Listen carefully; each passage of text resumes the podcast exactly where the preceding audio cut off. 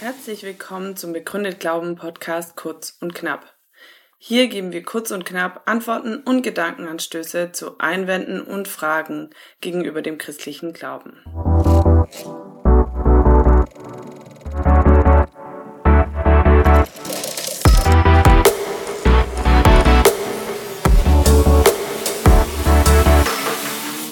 Warum glauben, wenn es doch Wissenschaft gibt? Das ist ein Einwand, den ich als Biophysiker immer wieder gehört habe, auch schon in meinem Studium. Ja, wenn die Naturwissenschaft doch schon alles erklärt, und sie ist ja sehr erfolgreich, äh, wenn wir uns die technische Entwicklung anschauen und was wir heute alles verstehen, warum brauchen wir dann überhaupt noch den Glauben an einen Gott? Ist das nicht so ähnlich wie damals die Griechen, die es Donnern gehört haben und dann gedacht haben, oh, jetzt ist Zeus wieder sauer und schmeißt seinen Donnerkeil und deswegen donnert es. Und dann hat die Wissenschaft inzwischen herausgefunden, das Ganze ist nur eine Verschiebung von Ladungen in den aufsteigenden Wolkenschichten, die sich dann irgendwann entlädt in einem Blitz, der die Luft zusammendrückt und dann entsteht eben der Donner als Schall des Blitzes. Völlig ohne Zeus natürlich. Nun, das ist eine berechtigte Frage, denn warum soll man an etwas glauben, wenn man alles andere auch erklären kann, ohne dass dieses eine Wesen existieren soll? Gleichzeitig ist das auch tatsächlich eine Frage. Denn auch wenn Naturwissenschaft erfolgreich ist zur Existenz Gottes, kann sie zunächst mal nicht so viel sagen. Ein Beispiel. Der Kosmonaut Juri Gagarin hat 1961 als erster Mensch die Erde umrundet. Und als er wieder gelandet ist, wurde er natürlich sofort gefragt, ob er da oben Gott getroffen hätte. Und er antwortete nein, ich habe Gott nicht gesehen. Nun könnte man daraus schließen, wie es manche Kommunisten gerne sofort getan haben, der christliche Glaube, der Glaube an einen Gott ist damit widerlegt. Aber so einfach ist es nicht. Denn ich könnte natürlich auch Juri Gagarin bitten, sich ein Bild von Van Gogh anzuschauen und mir anhand dieses Bildes zu beweisen, dass Van Gogh existiert. Dann wird Juri Gagarin vielleicht die Anzahl der Moleküle und Atome bestimmen können, das Gewicht bestimmen können, die Dimensionen, die Ausmaße bestimmen können, die chemischen Verbindungen aufzählen können. Aber er wird in dem ganzen Bild keinen Vincent van Gogh finden. Denn Vincent van Gogh ist der Maler des Bildes und nicht Teil des Bildes. Wenn wir von einer christlichen Gottesvorstellung ausgehen, dann ist auch dieser christliche Gott nicht Teil seiner Schöpfung, sondern der Schöpfer der Schöpfung. Es wäre also sogar eine Widerlegung der christlichen Gottesvorstellung, wenn wir Gott in der Schöpfung finden würden. Der Punkt ist also, Naturwissenschaft kann in der Natur Gott selbst nicht finden. Die Frage ist allerdings, ob wir mit der Naturwissenschaft vielleicht Indizien finden können, die es in der Schöpfung gibt, die auf einen Schöpfer hindeuten. Ist es plausibler, dass das, was wir sehen, einfach selbsterklärend ist, von ganz alleine entstanden ist? Oder ist es plausibler, dass hier jemand dahinter steht, der die Idee des Universums gehabt hat und der dieses Universum ganz bewusst konstruiert hat und ins Leben gerufen hat? Inklusive des Lebens, das es im Universum gibt. wenn wir uns diese Frage stellen, dann merken wir sehr schnell, dass Naturwissenschaft hier lediglich einen Beitrag zu einem Indizienprozess führen kann, der eigentlich auf der weltanschaulichen Ebene stattfindet. Das heißt, man hat auf der einen Seite die Leute, die sagen, Materie ist das Primäre und das, was ewig existiert, und auf der anderen Seite haben wir diejenigen, die sagen, nein, der Geist, Gottes Geist ist das, was ewig existiert und von dem her Materie sich ableiten lässt und nicht umgekehrt, aus der Materie folgt erst die Existenz von Geist. Wir haben also zwei Weltanschauungen, die konträre Aussagen über die Wirklichkeit machen und nun müssen wir vergleichen, welche ist eigentlich plausibler. Nun, man könnte sich eben fragen, das, was grundlegend für die ganze Realität ist, das muss sicherlich ewig existieren. Das kann keine Ursache haben, denn sonst ist es ja selbst nicht selbsterklärend, sondern braucht selbst wieder eine Erklärung, warum es existiert. Bis vor 100 Jahren, also selbst Albert Einstein glaubt in den 20er Jahren des 20. Jahrhunderts noch daran, dass das Universum an sich ewig existiert, ohne Anfang. In der Bibel steht interessanterweise das Gegenteil. Am Anfang schuf Gott Himmel und Erde. Das heißt, die Bibel geht davon aus, dass das Universum einen Anfang hat und nicht ewig existiert. Ewig existiert, gemäß christlichem Glauben und jüdischem Glauben, nur Gott, der Schöpfer. Und das Universum hat einen Anfang. In den 20er Jahren konnte man deswegen die Bibel eher belächeln, weil man davon ausging, naja, das Universum existiert schon immer. Dann führten aber eine ganze Reihe von Entdeckungen und auch Theorien dazu, dass man festgestellt hat, das Universum existiert nicht schon immer. Zumindest unser Universum, sondern unser Universum hat einen Anfang. Es mag zwar sehr alt sein, aktuell wird das Alter auf etwa 13,7 Milliarden Jahren datiert, aber diese 13,7 Milliarden Jahren sind eben deutlich kleiner als eine Ewigkeit oder eine unendliche Zeit. Das heißt, das Universum hat einen Anfang. Wir wissen aber aus der Physik, dass alles, was einen Anfang hat, letztendlich auch eine Ursache haben muss. Nicht selbsterklärend ist, denn es gibt letztendlich nichts, was sich einfach wie Münchhausen am eigenen Schopf aus dem Sumpf hervorzieht. Es muss etwas vorher da gewesen sein, was eine Erklärung für dieses Universum ist. Dieses Universum selbst kann es nicht gewesen sein. Von daher ist eine plausible Erklärung, dass ein ewiger Schöpfergott, der dieses Universum erschaffen wollte, dieses Universum im Moment der Schöpfung die Existenz des Universums hervorgerufen hat. Die Alternative dazu wäre im Materialismus zu sagen, dieses Universum ist aus einem Vorläuferuniversum hervorgegangen. Vor dem Urknall gab es vielleicht schon irgendein anderes Universum, dann kam unser Universum daraus. Die Frage ist nur, wie soll sowas genau passieren? Denn wenn es vorher ein Universum gegeben hätte, das dann aus irgendeinem Grund wieder die ganze Energie in einem Punkt kondensiert hätte, aus dem heraus dann unser Universum entstanden wäre, dann müsste das so eine Art pulsierendes Universum sein. Wir sehen aber aus den Messungen unseres Universums, dass unser Universum gerade kein pulsierendes Universum ist, sondern es ist ein Universum, das einen Anfang hat und das sich bis in alle Ewigkeiten ausdehnen wird und bei der Ausdehnung sogar immer schneller werden wird. Das heißt, da gibt es kein Zurück mehr. Dieses Universum wird nicht wieder kollabieren, sondern es wird sich bis in alle Ewigkeit ausdehnen. Wie kann so ein Universum aus einem Vorläuferuniversum entstehen, das offenbar vorher in alle Ewigkeit pulsiert ist, also sich immer wieder mal ausgedehnt hat und wieder zusammengefallen ist? Warum sollte dieses Universum auf einmal so viel Energie haben, dass es jetzt bis in alle Ewigkeit auseinanderfliegt? Also von daher würde ich sagen, die plausiblere Erklärung wäre tatsächlich ein Schöpfer, der ewig existiert und der die Materie ins Dasein ruft. Denn das ist der zweite Punkt. Materie an sich ist auch nicht unbedingt das, wofür wir sie immer halten. Materie ist in der Quantenmechanik, und das ist die aktuell beste Theorie über die Zusammensetzung von Materie, Materie ist etwas sehr Wabberiges, Schwabbeliges sozusagen.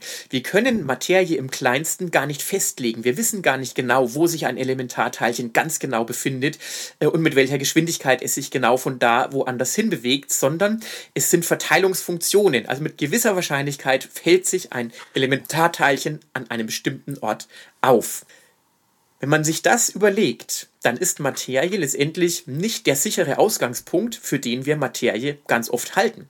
Darauf deuten auch andere Ansätze der Quantenmechanik hin. Also einerseits die Heisenbergsche Unschärferelation für die Spezialisten unter den Zuhörern und andererseits auch die Verschränkung von Teilchen oder von quantenmechanischen Zuständen. Der Nobelpreisträger Anton Zeilinger zum Beispiel, der hat einen Artikel geschrieben, Bit Before It. Er sagt, Information ist die grundlegende Größe vor dem It, vor der Materie.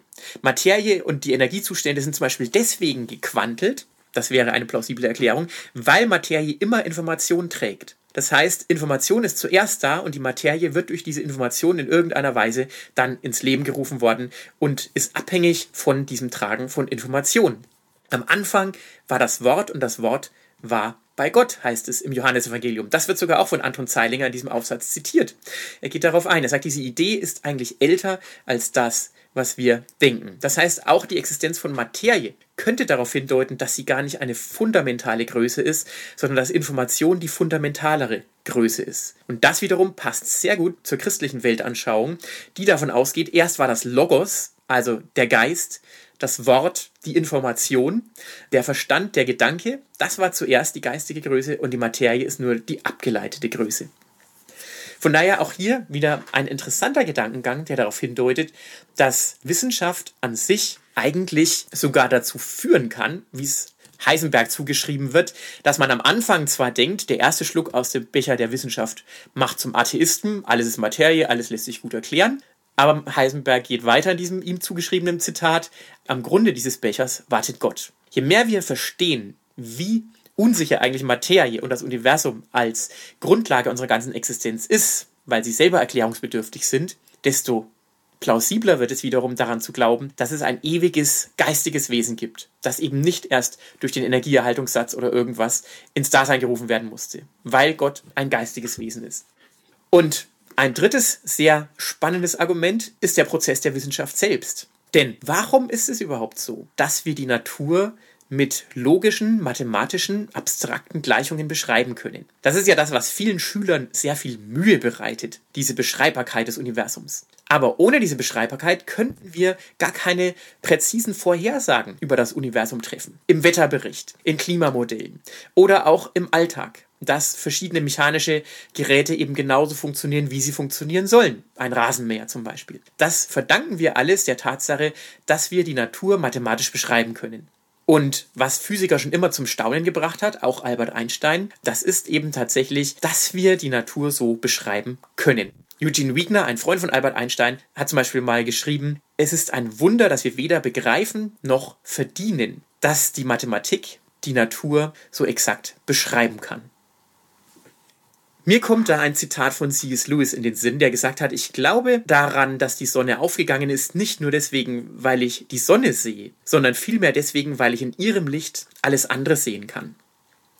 Denn wenn ich daran glaube, dass es einen rational denkenden Gott gibt, einen geistigen Gott, und glaube, dass dieser Gott die Welt geschaffen hat, dann kann ich mir gut vorstellen, dass dieser Gott auch von seinem Denken rationale Prinzipien in dieser Welt verankert hat. Dass also die Materie, die an sich irrational ist, sich an rationale Gesetzmäßigkeiten hält. Ebenso hat dieser Gott aber den Menschen geschaffen, uns in seinem Ebenbild. Das heißt, unser Denken kann zu einem gewissen Grad zumindest Gottes Denken abbilden. Das heißt, wir können Gottes Gedanken nachdenken, wie Johannes Kepler es so schön formuliert hat. Wissenschaft betreiben heißt, Gottes Gedanken nachzudenken. Das heißt, der christliche Glaube liefert uns einen Rahmen, einen theoretischen Rahmen, innerhalb dessen es absolut plausibel wird, warum Wissenschaft funktioniert. Denn wir Menschen können Gottes Gedanken nachdenken, unser Denken ist dabei fähig, den logischen Gesetzmäßigkeiten zu folgen und diese logischen Gesetzmäßigkeiten befinden sich in der Natur und sind dort zu erwarten, weil Gott ein rational denkender Gott ist, der nicht nur dem Menschen Gesetze gegeben hat, sondern der auch die Natur nach rationalen Gesichtspunkten, nach Symmetrieprinzipien, nach logischen Prinzipien steuert und geschaffen hat. Deswegen entdecken wir auch so viel mathematische Schönheit in der Natur. Das heißt, Wissenschaft funktioniert deswegen so gut, weil Gott sie so toll in die Natur verankert hat. Wenn ich Materialist bin, dann habe ich immer ein richtig großes Problem damit, warum Wissenschaft überhaupt funktioniert. Denn die Grundfrage lautet dann, warum eigentlich kann ich meinem Denken überhaupt vertrauen? Denn wenn alles nur Materie ist, dann sind auch meine Gedanken nur Nebenprozesse von materiellen Prozessen. Dann habe ich eben einen Gedanken genau deswegen, weil bestimmte Neuronen in einem bestimmten Moment genauso feuern, wie sie feuern.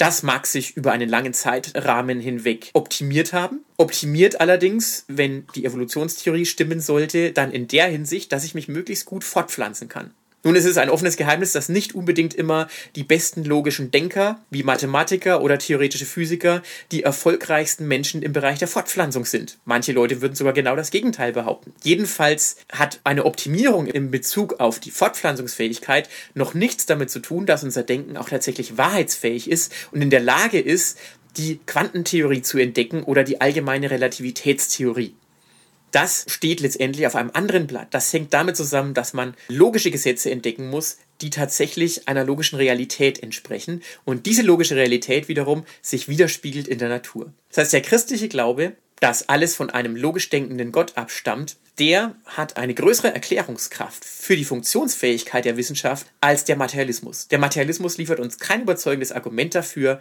dass unser Denken auch wirklich eine wahre Theorie entdecken kann. Und doch basiert unsere ganze wissenschaftliche Forschung genau auf dieser Annahme, dass Wissenschaft funktioniert. Wenn wir also nun einfach mal zusammenfassen, dann stellen wir fest, dass das Universum nicht selbsterklärend ist, sondern einen Anfang hat und damit eine Erklärung braucht. Wir stellen fest, dass unser eigenes Denken, unser logisches, rationales Denken tatsächlich eine Erklärung braucht. Und wir stellen fest, dass die Erklärung durch rein materielle Prozesse nicht auf so sicheren Füßen steht, wie wir denken. Denn in der Quantenmechanik gibt es tatsächlich plausible Argumente dafür, dass gar nicht Materie die grundlegende Größe unseres Universums ist, sondern Information. Und Information stammt natürlich nach allem, was wir wissen, immer von einer geistigen Quelle. Denn die Regeln der Grammatik und der Informationsübermittlung lassen sich nicht auf Naturgesetze reduzieren und zurückführen, sondern das ist eine eigene, eine unabhängige Dimension von Gesetzmäßigkeiten, Grammatik und Kodierung. Das heißt, aus meiner Sicht ist es enorm plausibel, dass es einen Schöpfer gibt, dass es jemanden gibt, der verantwortlich ist für die Existenz dieser Welt. Und von daher, wenn jetzt jemand behauptet, warum Glaube, wenn es doch Wissenschaft gibt, dann würde ich sagen, ich bin gerade deswegen überzeugt von der Schlagkraft und Erkenntnisfähigkeit der Wissenschaft, weil mir der Glaube zeigt, dass ich der Wissenschaft auch vertrauen kann. Würde ich nicht an einen Schöpfergott glauben, dann wäre ich viel skeptischer gegenüber der Wahrheitsfähigkeit der Naturwissenschaft. Aber ich würde sagen, diese Wahrheitsfähigkeit, die lässt sich immer wieder bestätigen. Wir müssen nur mal schauen, wie wunderbar wir heutzutage manche Operationen durchführen können im Krankenhaus, wie wunderbar Computer uns helfen können, komplizierte Daten auszuwerten. Es gibt so viele Dinge, die die Zuverlässigkeit und die Wahrheitsfähigkeit von naturwissenschaftlichen Denken beschreiben können, dass für mich kein Grund besteht, daran groß zu zweifeln. Von daher, gerade die Schlagkraft der Naturwissenschaft ist ein starkes Argument für die Existenz eines rationalen Gottes.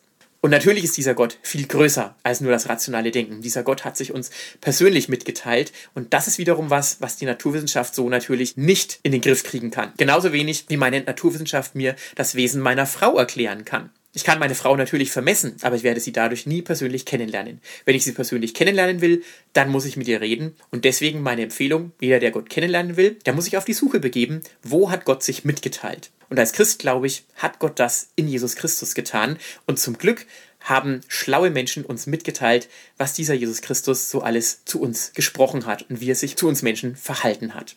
Aber das steht auf einem anderen Blatt. Von daher ermutige ich uns alle, einfach fröhlich weiter Wissenschaft zu betreiben und zu sehen, dass Wissenschaft genauso wie das Licht der Sonne ein starker Hinweis auf die Sonne, auf die Existenz des Schöpfers ist, der letztendlich die Wissenschaft selbst erfunden hat. Vielen Dank. Thank you.